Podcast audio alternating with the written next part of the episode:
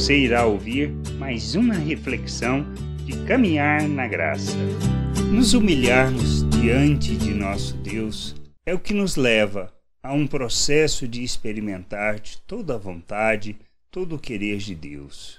Pois a atitude de ser humilde, de nos humilharmos, é reconhecermos a nossa completa dependência, a nossa incapacidade de fazer qualquer coisa. Jairo, um importante homem na comunidade onde vivia, se humilhou perante Cristo. Por quê?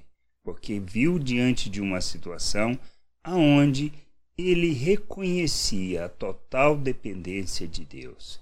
E ele reconhecia em Cristo Jesus a capacidade, o poder, a autoridade para restaurar a vida de sua filha, trazer-lhe a cura.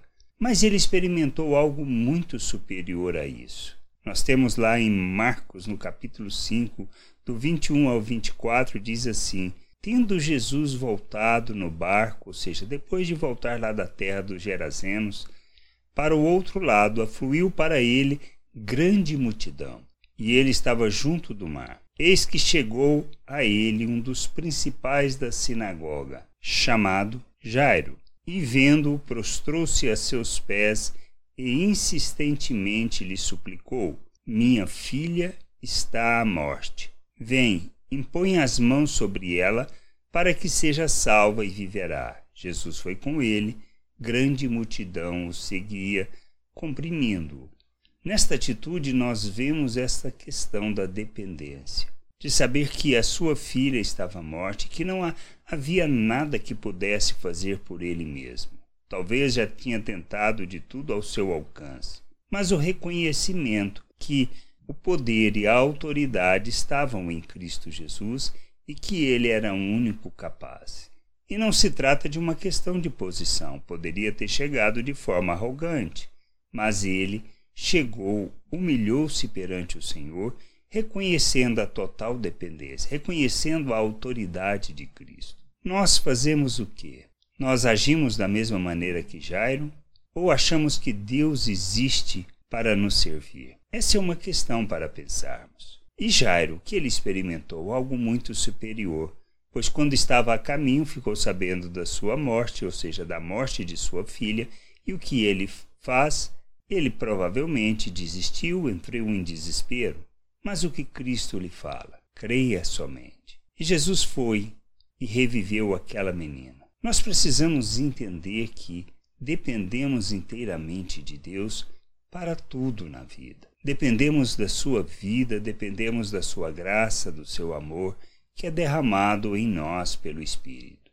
Nós precisamos entender que o reino de Deus pertence àqueles que reconhecem esta situação pobres de espírito, ou seja, aquele que se humilha, aquele que reconhece a completa dependência de Deus, aquele que se vê de fato como miserável diante da vida de Deus, diante dos atributos de Deus e diante de sua vontade, incapaz de fazer e viver segundo o que está ali nas Escrituras.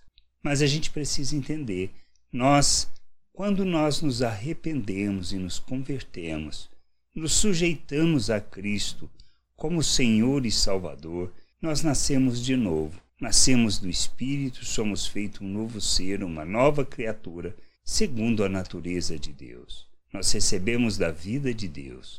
Somos feitos à imagem de Cristo e dependemos inteiramente de nosso Deus que nos capacita para vivermos neste mundo como filhos, para revelarmos o seu reino, a sua glória, e que nós fomos libertos do domínio do pecado para vivermos a plenitude da vontade de Deus.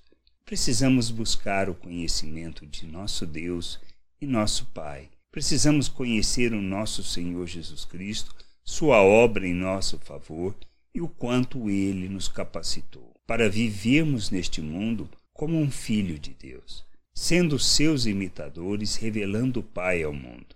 A nossa vida depende disso. É uma questão de fé, é uma questão de crer nisto.